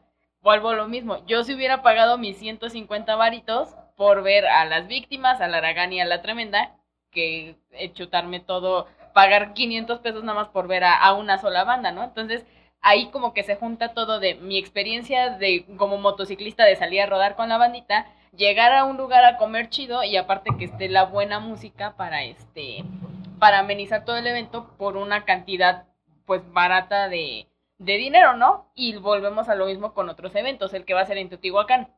Te salen 250 tu boleto y va a estar, bueno, no sé si, si esté la, la mascatesta, que era los más anunciados de, dentro de el Tri y muchos más, no creo. este, pero pues que igual son banditas que jalan y te dan también la experiencia de es que vente a rodar con las pirámides y la madre, ¿no? Entonces se va juntando la experiencia de lo que te gusta, la, la, pues sí, esa, esa experiencia de salir a rodar con tus compas, llegar a un lugar chido donde te reciben chido, con bandas y comida, bueno, generalmente más bandas que comida, pero pues como somos bien dragones, también la comida que te recibe y se junta todo, ¿no? Entonces se va volviendo como más selectivo, hay como que lo abierto y lo, lo particular en donde vas, y si te vas a la motofiesta de León es lo mismo, la rodada de una semana, llegar, las banditas y todo, o sea, como que lo vas agrupando, agrupando, agrupando, y ese es tu grupo selectivo, a uno que a lo abres en general y le cae quien quiera, pues ya es una cosa más, más distinta. Mm, Bueno, es que cambia mucho. Ahí en el festival de biker, no, no sé si hayas tenido la oportunidad de ir a alguno. ¿A León? al de León. En el mundo del motociclismo sí cambia mucho, porque por ejemplo, a mí me da más emoción ir y estar con motoclubs grandes, que pocas veces puedo ver, por ejemplo, vagos, por ejemplo, todavía. Lo- los otros Ah, Bushido. Los otros Bushidos, que resulta que hay otros. Saludos, Bushido, Bushido Motoclubs MC. No sé de dónde sean, pero No, sabemos son, son que Bushido, existen. Bushido Bikers, son de Celaya. Son- ahí está, de Celaya, saludos ahí a Bushido Biker. Nosotros somos nomás Bushido. Pero saludos. eh, y es a veces ver esa parte donde ir a ver a los motoclubs. A mí me da más emoción ir a ver a los motoclubs en un evento biker que ir a ver a las mismas bandas que tocan. Porque puede estar una banda como los auténticos, como la, la mascatesta, como el tri. Y tú no vas exactamente a eso. Tú vas a ver a la banda, a los Bad Monkeys, ¿no? O sea, si tú me dices, vamos al festival de, de Teotihuacán, ya va a estar, ah, no, pues el- ah, ya los vi, ya los vi. Y van los Bad Monkeys. No, tiene un rato que no veo a esos valedores. Vamos a ver a esos valedores del motoclub Bad Monkeys. O ver a los fantasmas, que bueno, en nuestro caso aquí los vemos Los todos los vemos días. diario. Pero este, esa parte de, es donde cambia el concepto de un festival eh, cultural, un festival musical, a un festival biker. ¿Qué es lo que te mata, de, qué es lo que te llama la emoción de- del, del festival del, del motociclismo? El lugar y los motoclubs que vas, la convivencia que vas a tener y por supuesto la ruta. Si algo que nos gusta a los motociclistas es agarrar la ruta y hay veces que agarramos rutas más largas porque pasamos por paisajes más chidos Ajá. o por curvas más chidas, carreteras de mejor calidad. Pero ahí nosotros no vamos tanto por la música, pueden estar los mejores, pero lo que llama la atención es esa experiencia. Y eso también es como que otro punto porque si tienes la experiencia, tienes la rodada, llegas y ves a toda la bandita y te haces amigo de medio mundo ahí en, en los eventos biker, pero también los organizadores deben de saber a dónde tirarle porque no vas a poner a un Bad Bunny en un evento motociclista porque pues toda la gente cuando Eh, empieza a tocar le va- a los de la Camoto. Ya se- fue la Pero este, es, es lo que te digo, ¿no? Nada más explícale a, a los organizadores que vas a llegar con un chingo madral de motociclistas y le vas a poner Bad Bunny y empiezan a tocar y ten por seguro que todos los motociclistas le van a chiflar y así de, y lo van a querer bajar Van a Entonces- atropellar a Bad Bunny. y vas a tener 100 motos arriba del escenario, ¿no? Entonces es también, sí te venden la, la experiencia de, del rodar, de salir, de conocer a la bandita, pero no sería lo mismo si los organizadores ponen a algo que, que no encaja, lo que comentábamos fuera de micrófonos. Es que fíjate que ahí cambia un poquito, porque no sé si, hay- si viste la cartelera de la Camotas. No, no, no la guaché. Bueno, No la hay- vi, pero no la presté. No hay ni uno de rock. Todos son reggaetón. Vaya. Todos son de reggaetón. De hecho, el Akamoto va a ser como que más reggaetonero. Ah, vaya. Todo, de hecho, todo, todo el festival de Akamoto como que a muchos no, no les gustó porque va a haber mucho reggaetón. Va la cartelera, por ahí ya la estás buscando. Ya Simón. me di cuenta. Creo que van a llegar más motonetas que nada.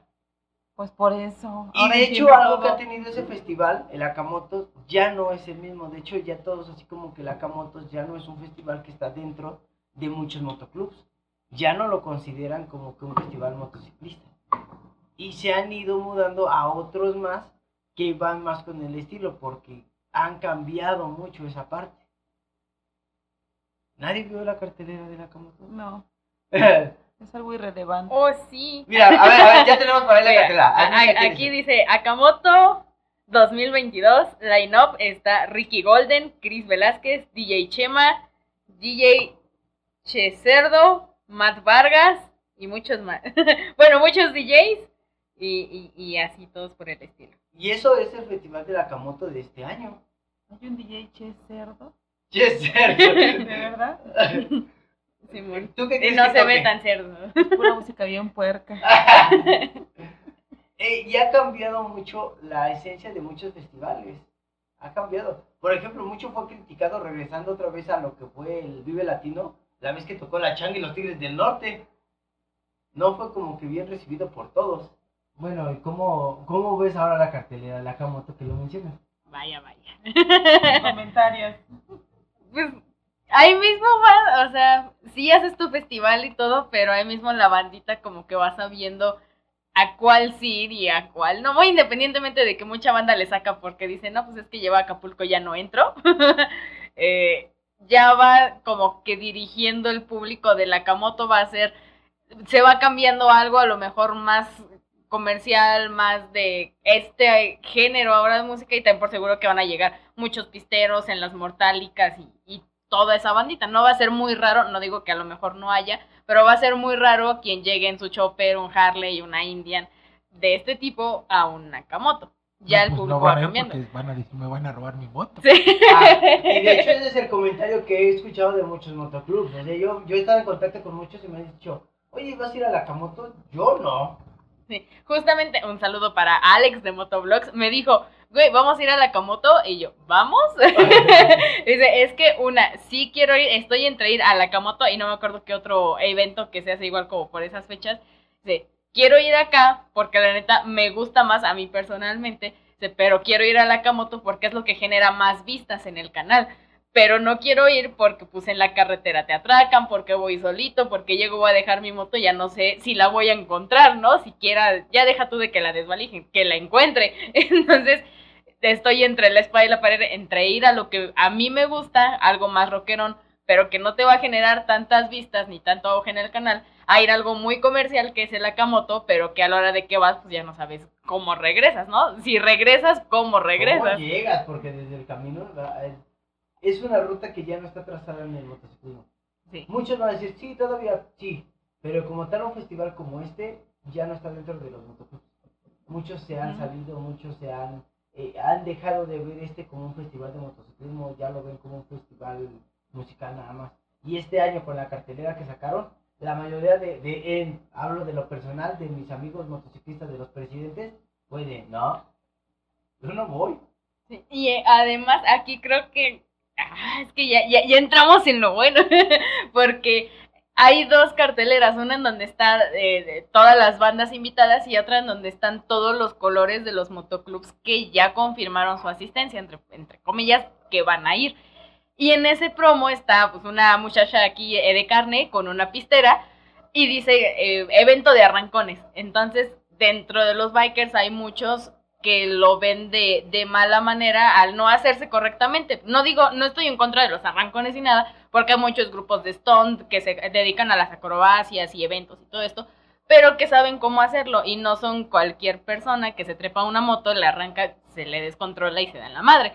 Entonces también por eso mucho ya no es como de yo, Motoclub, en lo particular Bushido, no voy a ir a poner en mal mis colores para que haya un desmadre y luego salga yo embarrado nada más por quedarme viendo a un güey que se partió su madre por hacer un caballito. Entonces también entra esa parte de que se ha sectoriado el ya no ir muchos motoclubs grandes a, este tipo de eventos en, en, el Akamoto, porque dicen yo no voy a ir a, a quedar mal, aunque nada más vaya uno o dos, pero toda mi bandita va a quedar mal por a lo mejor hasta salir embarrado en, en algún pedo legal o algo por el estilo, ¿no? ¿Qué ha pasado con Tres Marías? O sea, ¿por qué también mucha banda sigue yendo, pero qué tipo de banda va? Y muchos motociclistas de, de, la vieja escuela, muchos motoclubs con historia, ya no van. Y muchos están en contra de esos eventos. Muchos están en contra de, del Tres Marías, porque ya no tiene como tal algo que encuentres. Ahora sí que por ahí en una plática con Alex decía, pues este es un tianguis ya nada más. Un tianguis biker. Un tianguis que está más chido el de Yeka. Está más chido el de Yeka, sí, sin duda. Y al final de cuentas van perdiendo esa credibilidad los eh, algunos eventos o se van yendo hacia, hacia otros lados. Por ejemplo, te la Kamoto tuve la cartelera de hace tres años y todavía había música rock, algunas banditas, un poquito más genérico. Ahorita no, ya de lleno es este reggaetón y de hecho muchos ya han hecho su, su invitación y son de eh, este, de que van a ir pero pues son medio chacalones la verdad y a mí nada más con ver quiénes van no pues no me genera nada de confianza ni ganitas la verdad ni la experiencia lo que decíamos el festival de motociclismo que es lo que más te genera es la experiencia. Pero llegar a esos lugares y ver lo que va a haber como que hasta la experiencia no te gana muchas ganas de ir. Como que no, no lo compro, no, no está chido. Pero es, es esa parte donde el, motociclismo ha, ha, hecho grandes eventos, pero que se han perdido a lo largo de la historia. Por malos manejos, por malas inversiones, como decían por acá, que al final ya no generan la economía que generaban a un inicio, y pues ya no son factibles para las empresas, ¿no? Al final, León, ¿como cuánto tiempo lleva el Festival de León?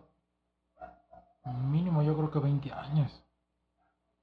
Y todavía el de este año estuvo bastante bueno.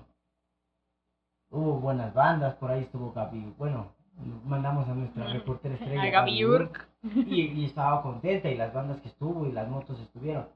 Otra cosa es que afortunadamente todavía siguieron registrando saldo blanco. Mientras los festivales como el Ixtapaluzca, como el Escatec, como todos los que todos gustes mandes, sigan detectando tus números en blanco, y uno que otro borrachazo, pero esos no cuentan eso está chido. Pero tan siquiera ahorita, a ver, regresando un poquito a la música, regresando a, a, a, la mascatesta, el incidente que tuvieron apenas hace unos, unas semanas atrás, donde sufrieron agresiones con armas de fuego en un, en un barcillo, pues son cosas que no se pueden permitir tampoco. O sea, ¿qué hubiese pasado si un festival, una Escatapaluzca termina con algo así? Ten por seguro que la banda sabe que Escatapaluca ya no solamente es a cualquier evento que se haga, pues ya no es confiable, ya no es seguro, el lugar ya no queda con buena reputación, ¿no? Y eso también influye mucho en qué tanta la gente va a ese lugar. O sea, si tú haces un, festival en esa, pues yo creo que no les va a funcionar mucho, ¿verdad? Porque saben que la seguridad ahí no es buena. Si haces un festival, yo creo que por eso no lo hicieron en Chalco. En Chalco, yo no iría. O sea, yo vivo aquí muy cerca de Chalco y yo no iría a Chalco. Por la seguridad. Y mucho tiene que ver eso y en que los festivales, muchos de los festivales que se han hecho últimamente han registrado saldo blanco. La gente se ha sabido comportar.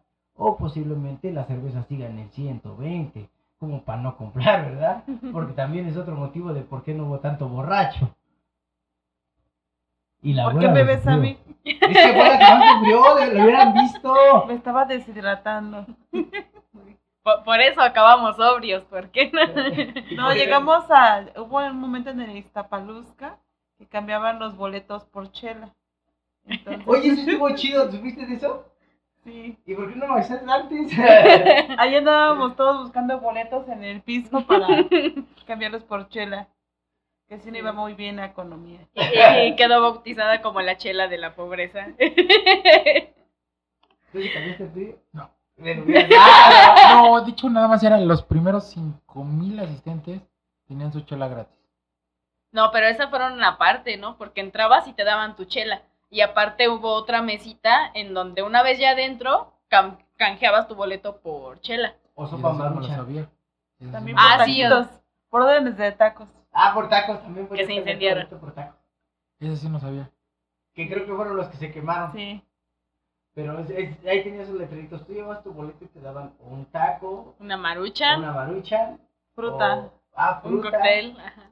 O, Ya, no o- sabía. o una chela. Y nosotros, chelas Chela. calientes, ¿eh? Era té de, ce- de cebada. No, el rayado fue Doctor Bujía que le dieron dos por su boleto. Lo vieron guapo al doctor Bujía y le dieron Dijeron, dos. tenga. por- Exacto. Y, to- y ahí fuimos en chinga a, a cambiar otros boletos. ¿Qué de dónde sacamos esos otros boletos? Pero fuimos a sacar, a cambiar. Ya no había. Creo que también te estaban pintando, ¿no? Por tu boleto. Ajá. tatuando. Te estaban poniendo los de henna por tu boleto. No, era spray. No manches, tampoco. Era de aceite. Ah. Y luego esos que cambiaban los boletos por los tatuajes iban por las chelas, ¿no?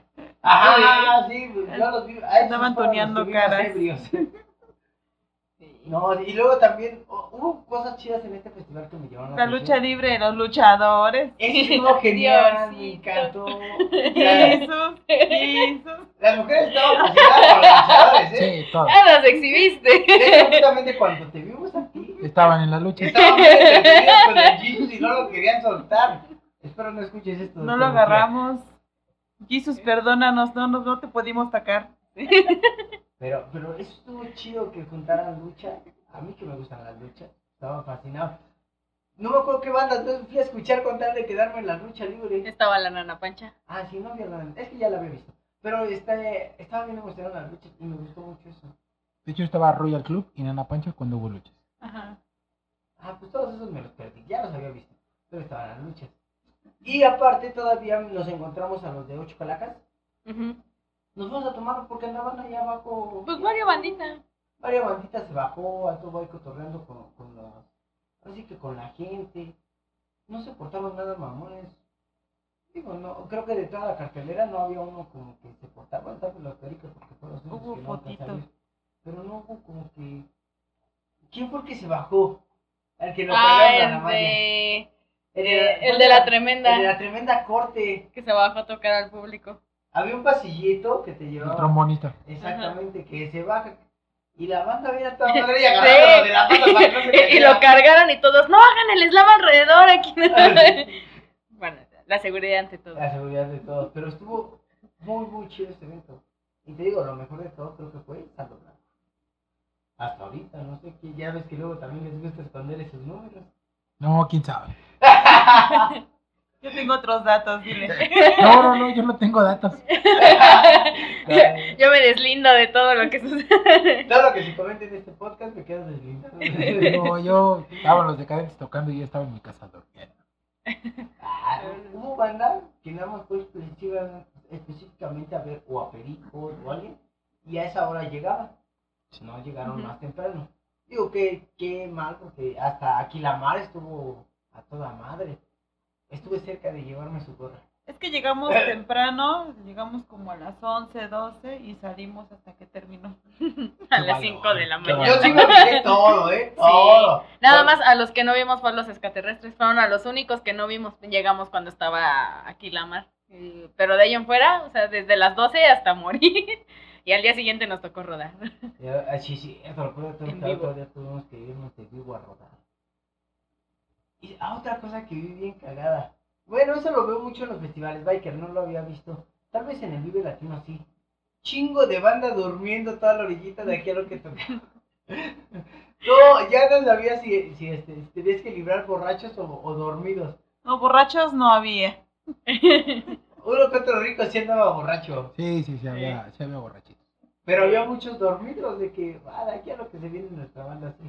Pero- Tirados en el suelo, uno a medio, a medio pasillo, bueno, entre escenario y escenario y se quedó dormido. En medio camino, sí. Pues de Todos hecho, llenos de tierra, todos. Sí. Nosotros, digo, nosotros no nos dormimos, pero sí ocupamos la, la pausa en lo que estaba Telocos, Ocho Calacas y todo eso. Fue como de, nada más volteamos a ver a la araña, tú sí vete al slam, nosotros aquí nos quedamos. Y estábamos ya todas tiradas en el piso, así de, Cuando nos corrieron de la tienda. ajá, de- no- un punto de referencia para todos los extraviados, me encantó eso. Un punto de referencia para todos los extraviados fue el no problem. La llanta de no problem. Ah, así de- y veíamos que llegaban, no a, a la llantita del no problem y de repente ya, ah, ya, ya vinieron a recogerlo. Y nos hicimos amigos de dos chicas, ¿no? Sí, Sí, se que se perdieron dos veces. y ahí iban al no problem y ahí las encontraban. Un punto de no, no problem. Si vas a todos los eventos, creo que ahí va a ser, vas a ver a mucha gente porque es tu punto de. No dejes de llevar la llantita. la verdad nos las pasamos muy chido en ese festival. El de Yeka, pues nos los perdimos. Desgraciadamente el próximo año será. Pero se vienen muchos más festivales. Una canción y ahorita regresamos. Pues hablando de los decadentes, vámonos con el pájaro cielo y se voló. Recuerda que me escuchas, ¿eh? Mira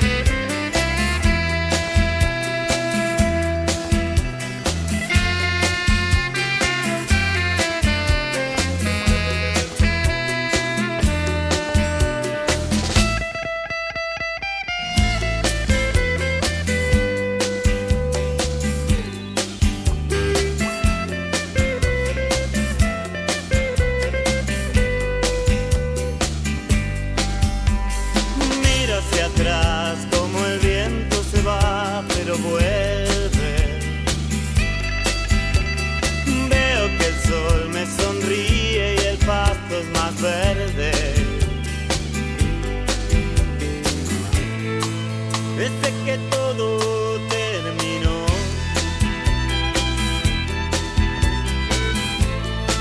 Me siento cada vez mejor. Fue tanto el tiempo que pasó, el fuego se apagó.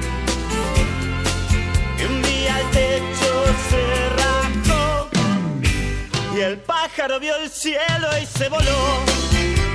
Perdí mi corazón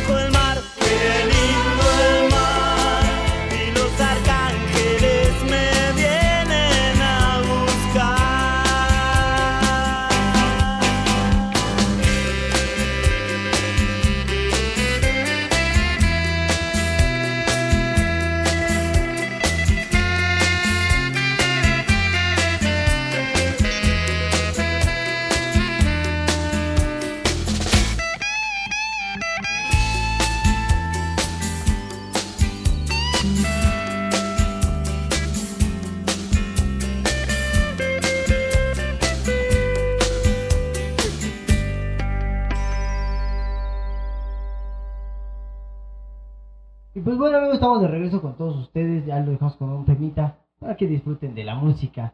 Y seguimos nosotros con más, con más eventos, con más de todos los eventos que tuvimos del festival, de los festivales y el motociclismo. ¿Cuál fue tu primer festival al que te lanzaste, hermano? Solo. Solo, sí. Ya, la machina, solo. Solo, solo, yo creo que solito, porque digo, con mi tío, que es más grande, me llevó a Iron- la primera vez que vino Iron Maiden al Palacio Ah, de la chingada no te llevó a ningún lado, eh. Kiss, a Kiss, Guns Kiss, Kiss en el 94, Guns N' Guns N' Roses. Pero yo que me haya ido solo, que le haya pedido permiso a mi mamá. De hecho, el otro día encontré la propaganda y la iba a subir mañana a mi face. Creo que fue el Tri en el Cine Ópera en el 97 en julio. Y lo recuerdo porque la verdad son, son cosas que a veces el, cerebro olvida. Pero sí recuerdo que fui al Chopo, recogí la propa, acababa de salir el Virgen Morena del Tri. Eh, en ese entonces también me gustaba mucho Broso, que salía en, en Imevisión en ese entonces. Y había grabado un tema con, con él y Broso había acabado de sacar un chiste de, de albures. Eh, y grabó un tema con él, el muchacho Chicho. Eh, fui, grabé, eh, recogí la publicidad en el Chopo. eh, tengo muchísimas publicidades de, de ese entonces. Fui, le pedí permiso a mi mamá y me dijo, sí. Me costó mucho porque mucho tiempo no me dejaba ir solo.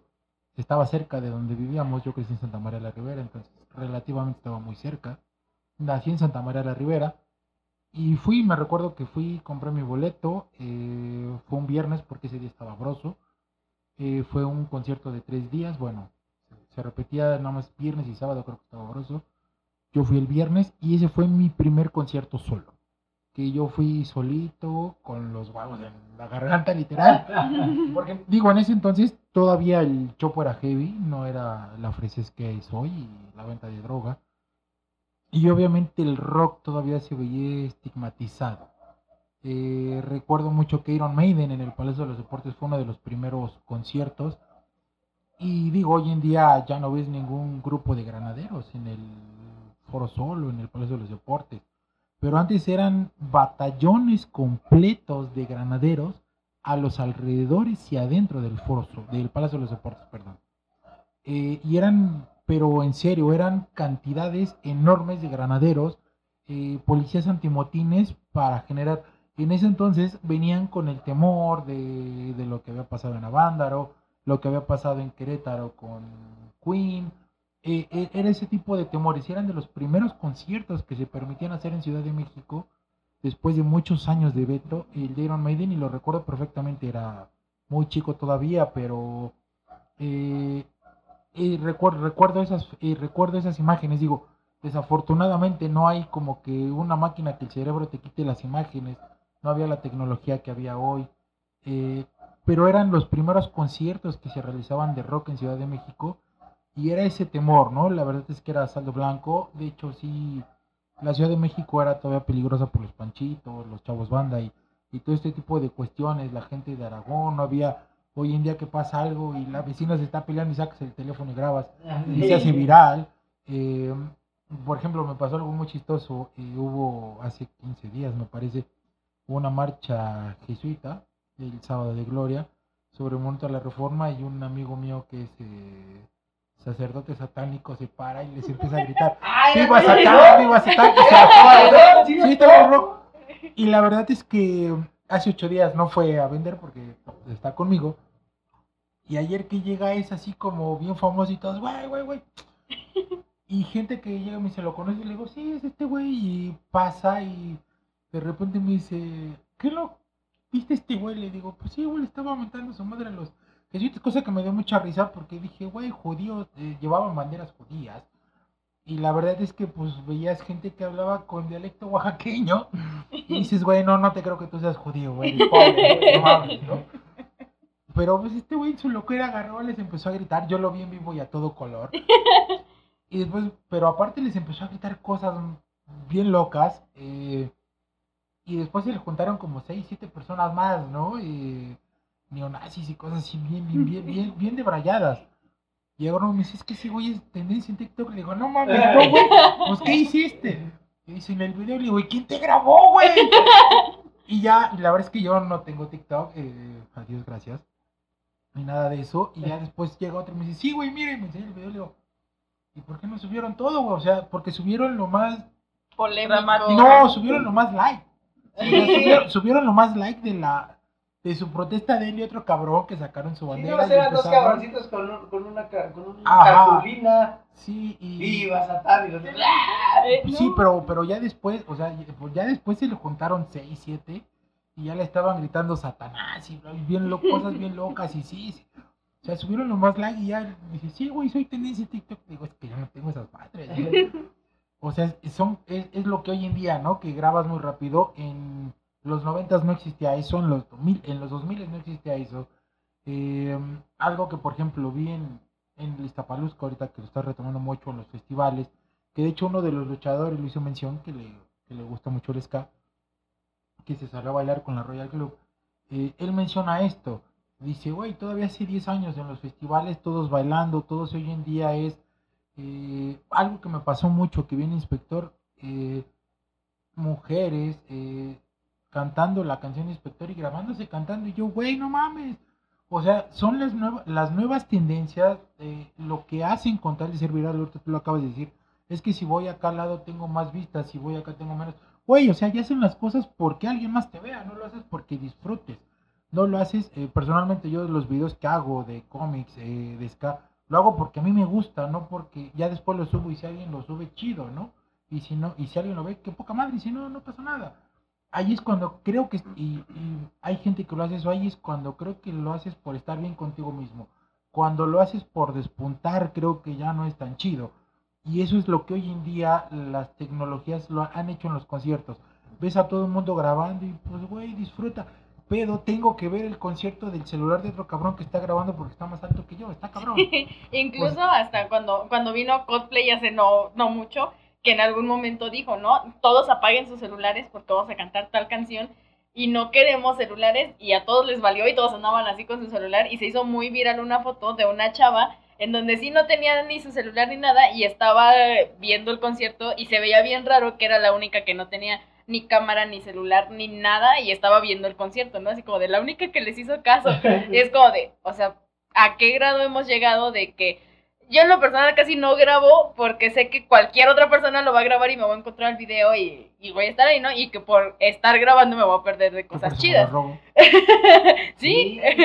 Entonces es como de, pues güey, o sea, hay 50 gentes, por poner un número muy pequeño, grabando lo mismo que tú. ¿Para qué chingados voy a grabar algo que ya está grabado? Entonces, no solamente como con el género ska ni nada, sino en general en todos los conciertos ya pasa lo mismo. No, aparte, mira, aquí enfrente tienes una primaria y yo personalmente, Dios gracias, no tengo hijos, pero tengo amigos que sí los tienen y cuando platicas con ellos es, ¿qué quieres hacer de grande? Y yo recuerdo que todavía la gente que hoy tiene 30, 35, te decían cuando eran jóvenes, eh, quiero ser ingeniero, arquitecto, abogado, bombero, policía, por lo menos un oficio, ¿no? Si no eran... Ahora quieren ser tendencia. Ahora quieren ser tiktokers, blogueros Blogger. o narcos. Dices, güey, no mames. Es a donde te ha llegado, te ha llevado el país o la situación tal cual, ¿no? El, el que hoy todo es muy, muy rápido, vives. Lo que hoy es tendencia, a mí me ha pasado en los grupos que estoy. eh, hace dos días se hizo muy viral un abogado que era Batman. Yo vi, yo vi la noticia un jueves a las 11 de la noche porque amo Batman. Me lo mandan y me dicen, mira tú, güey. Le digo, ah, chido. Y el viernes a las 5 de la tarde sube un amigo la foto y le digo, güey, esa ya es noticia vieja. O sea, eso es lo que te ha llevado y es todo muy, muy rápido, muy rápido, es muy digerible. Lo que hoy fue, por ejemplo, lo que, lo que comentaste hace rato, lo que pasó con la mascatesta, la tendencia fue tres días, ya después ya, pum, ya no pasó nada, ¿no? Hoy en día en este momento están haciendo una expo dentro del... El Pepsi. No, no, no, no, el... eh, El foro donde golpearon a la fue el Ah, la casa franciscana. Entonces, todo se olvida, tiende a tenderse. Por eso es que el gobierno está como está, ¿no? Porque tiendes a olvidar las cosas. Entonces, pero es lo que te ha hecho hoy que todo sea así tan digerible. Entonces, no creo que sea tan chido porque en los conciertos pasa lo mismo, ¿no? Ya vas a ver quién, si mi video tiene más reproducciones y grabarlo. También está chido porque hoy en día con los videos grabas ese momento, ¿no? Pero ya no es como antes que era de, ah, los 40 mil o los 10 mil que estuvimos ahí, lo vivimos y tan tan, ¿no? Se acabó. Como el primer Vive Latino, casi no hay reseñas de lo que pasó en el No. primer Vive Latino, ¿no? Eh, y en el segundo tampoco, salvo DirecTV, que fueron los que pudieron grabar con cámaras. Ya de ahí para acá ya fue todo un desquiciadero, ¿no? Con entró Coca-Cola y todo lo demás. Pero es como esa parte, ¿no? Es como de los que fuimos al primer Vive Latino, fuimos, estuvimos, la gozamos, la cotorreamos y yo todavía recuerdo que eh, la propaganda del Vive Latino la vi pegada en el metro un lunes y dije, ¿cuándo es? El domingo, el sábado, ah, quiero ir. Eh, fui, junté, taloneé para poder comprar mi boleto el mismo día, ¿no? Vi la publicidad en una parada de camión el miércoles y dije, ah, ya es esta semana, sí, sí voy. Que era como la manera de cómo antes se hacía la publicidad, ¿no? Hoy en día es, ya ni siquiera imprimes un flyer, lo subes y ya estuvo, Todo es ¿no? digital. Sí, ya todo es digital, o sea, es, es esa parte, o sea, queda en el récord, pero lo que vale es impreso, ¿no? Que ahí lo tienes y, y es lo que cuenta, lo que todavía esa publicidad de 15 segundos que, que cuenta.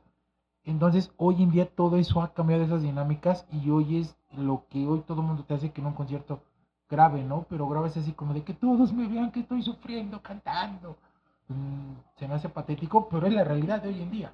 Sí, no, yo también veía muchos grabando. y, Ay, venga su madre, yo vengo a ver. el- No vengo a verlo a través de una pantalla, ¿para qué? Para verlos en vivo. Y de hecho fue algo bien chistoso porque, este, digo, a mí me gusta mucho la, la mascatesta y, y la Shadow también fue así como de, ¿nos vamos a meter al slam, güey? Sí. Entonces, este, a la araña que casi no es así como que, que de ese uno que es más del, del ska-core, le dije, ten, Más toma que sí me fui a romper la madrina de- con Sí. ocho calacas y todo.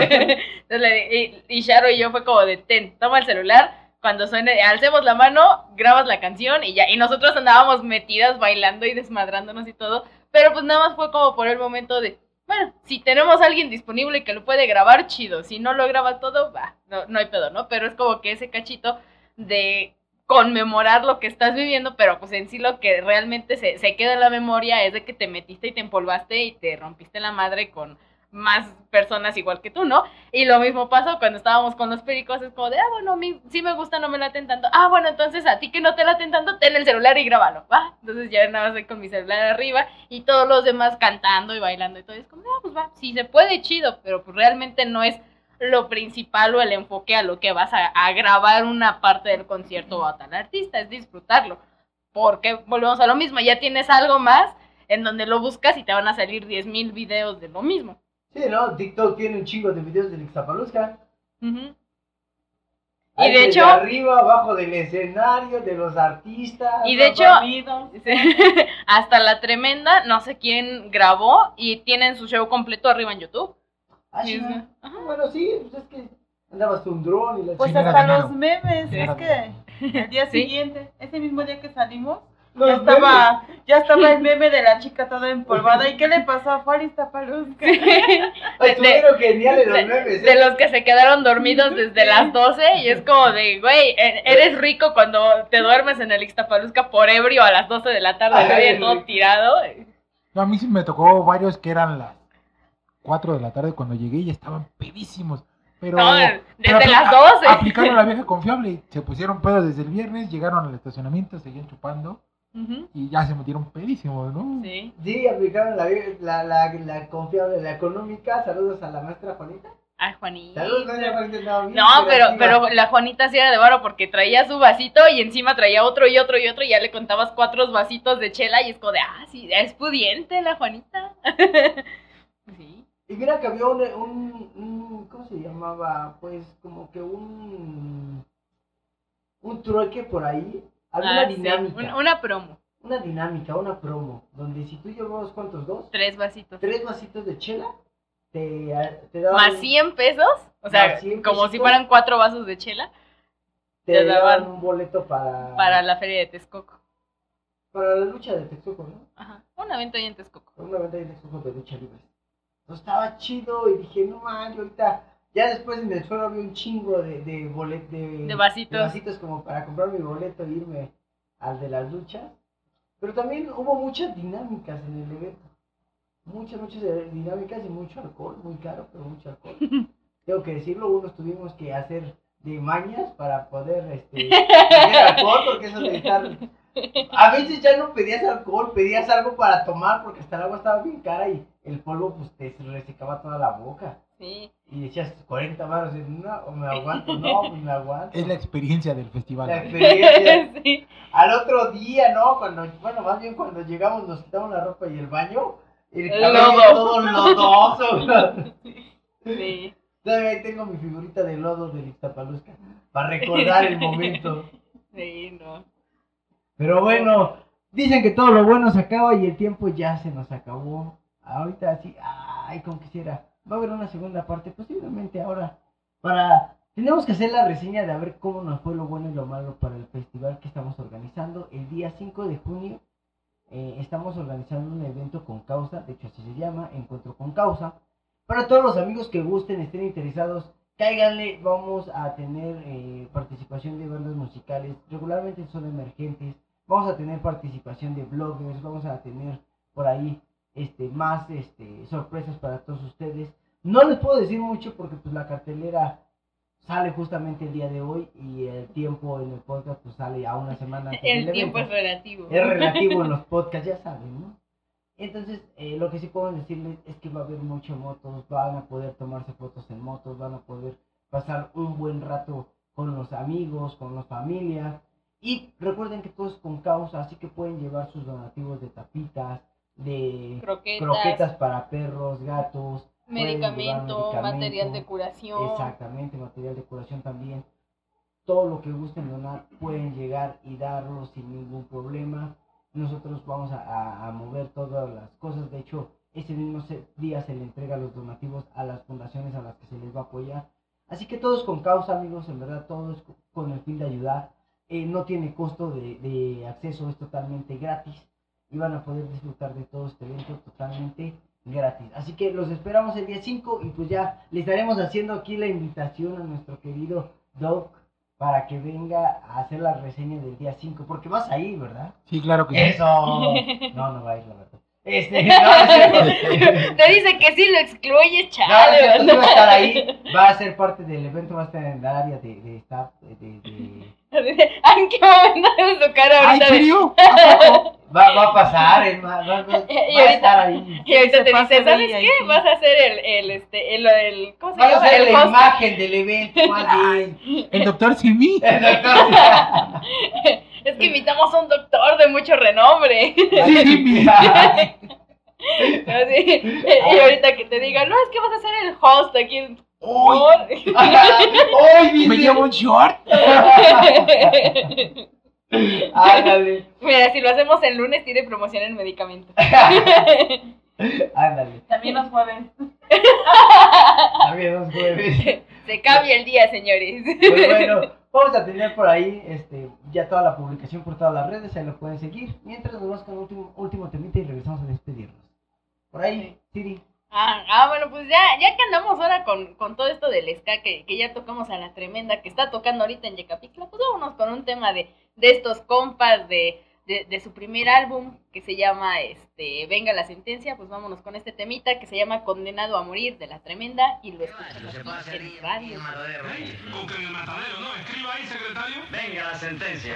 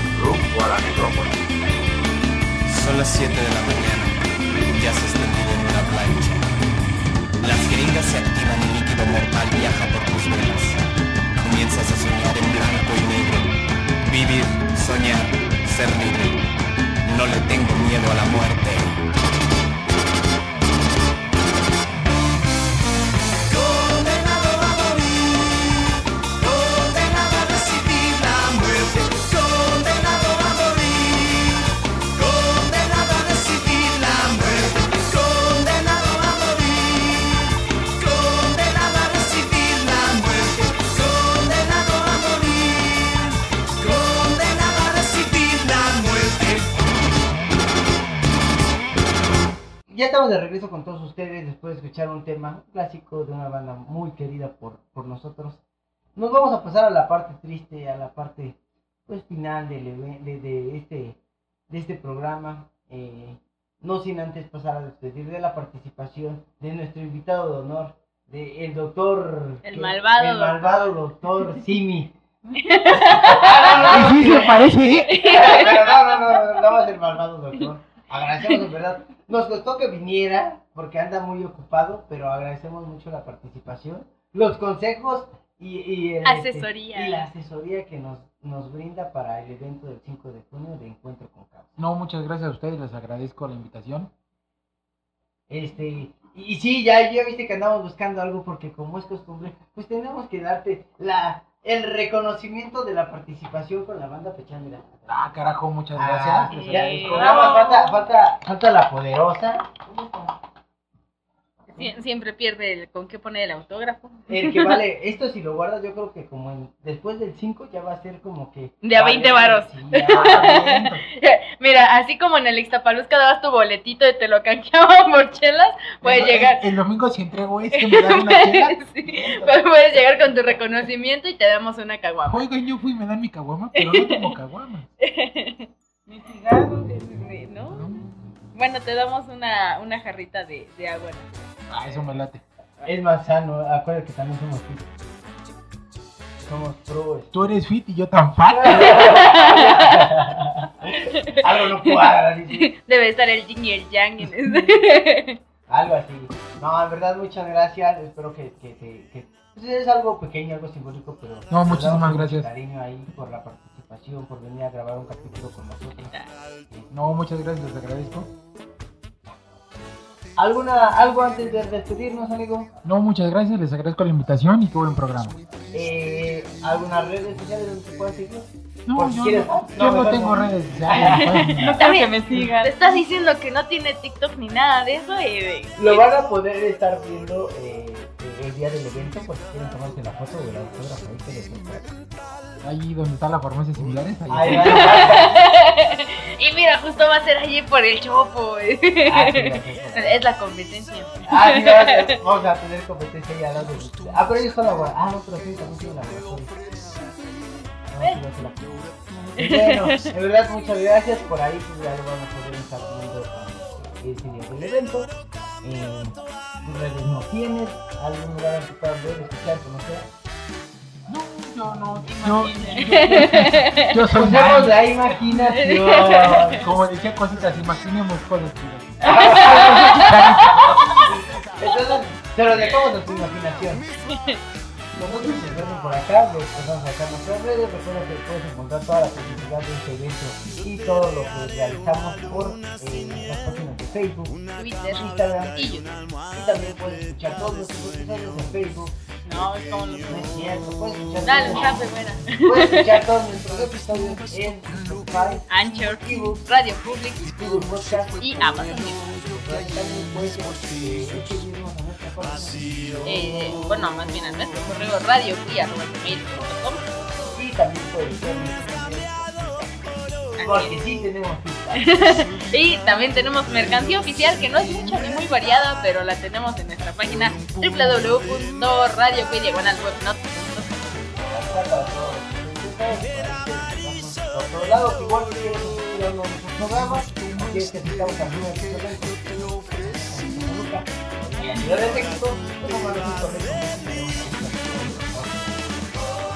Bueno, pues nosotros nos vamos a despedir. Muchas gracias. Recuerda que nosotros somos la Banda nos aquí En Radio Wii. Bye.